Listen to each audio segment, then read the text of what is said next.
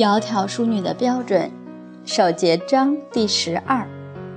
下面我们接着分享一个吕心无鬼范中的故事。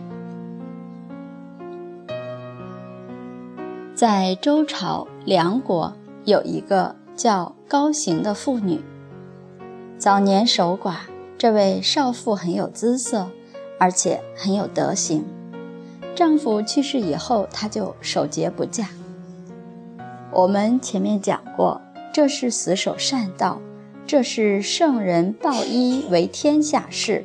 他心专一，他没有欲念，他安住寂寥贫贱的生活，这是清高。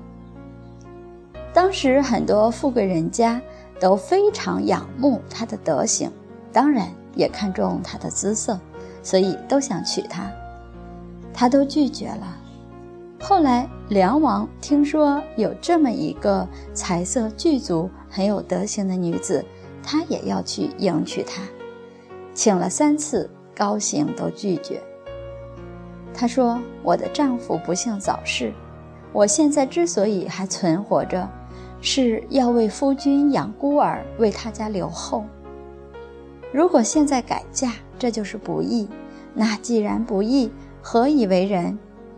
说完之后，他就对着镜子，拿着刀把自己的鼻子割掉了。因为人家爱的是他的美色，他把自己的鼻子割掉了，这就杜绝了人家的妄求心了。然后他说。现在我割掉鼻子了，还能够忍住不死，只是为了抚养孤儿，其他的事情我一点想法都没有。说媒的人回去报告梁王，梁王听到之后非常震撼，对他的这种高义十分的敬佩，所以给他取了一个号叫高行，德性高。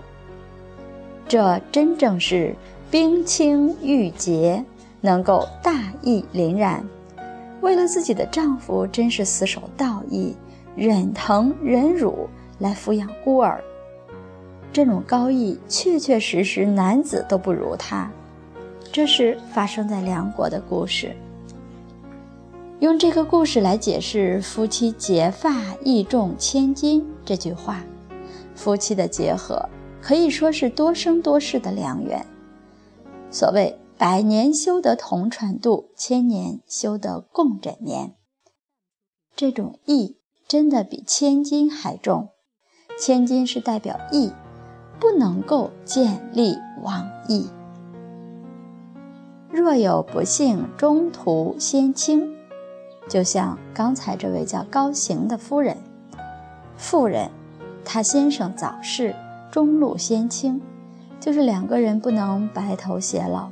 这当然是人生的大不幸，可是能够三年重福守至艰辛，这三年重福是守孝三年，就像父母过世，我们守孝三年一样。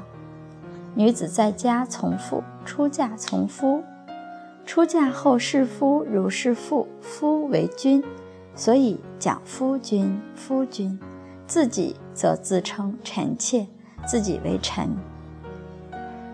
以孝敬心、忠诚心来侍夫，因此跟侍父母一样。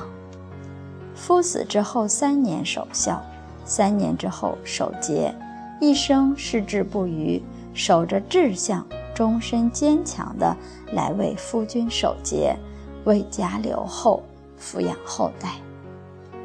如果是遇到了这种不幸，所谓冤亲债主来逼迫，会怎么样呢？这就是看自己的心是不是坚，义是不是重。明天我们就接着再分享一个叫黄浦归的故事，他的妻子是如何行道义的。